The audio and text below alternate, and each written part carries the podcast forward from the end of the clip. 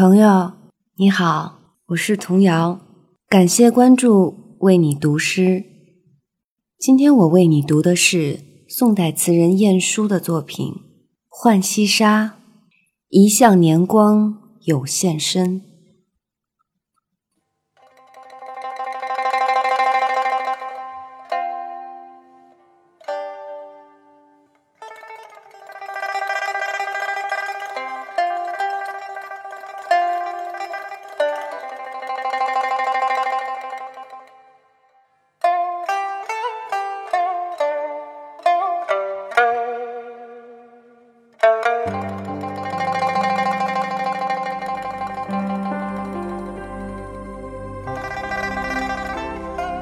一向年光有限身，等闲离别易销魂。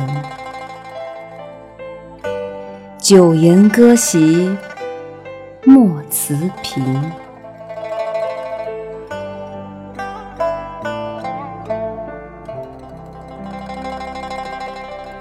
满目山河空念远。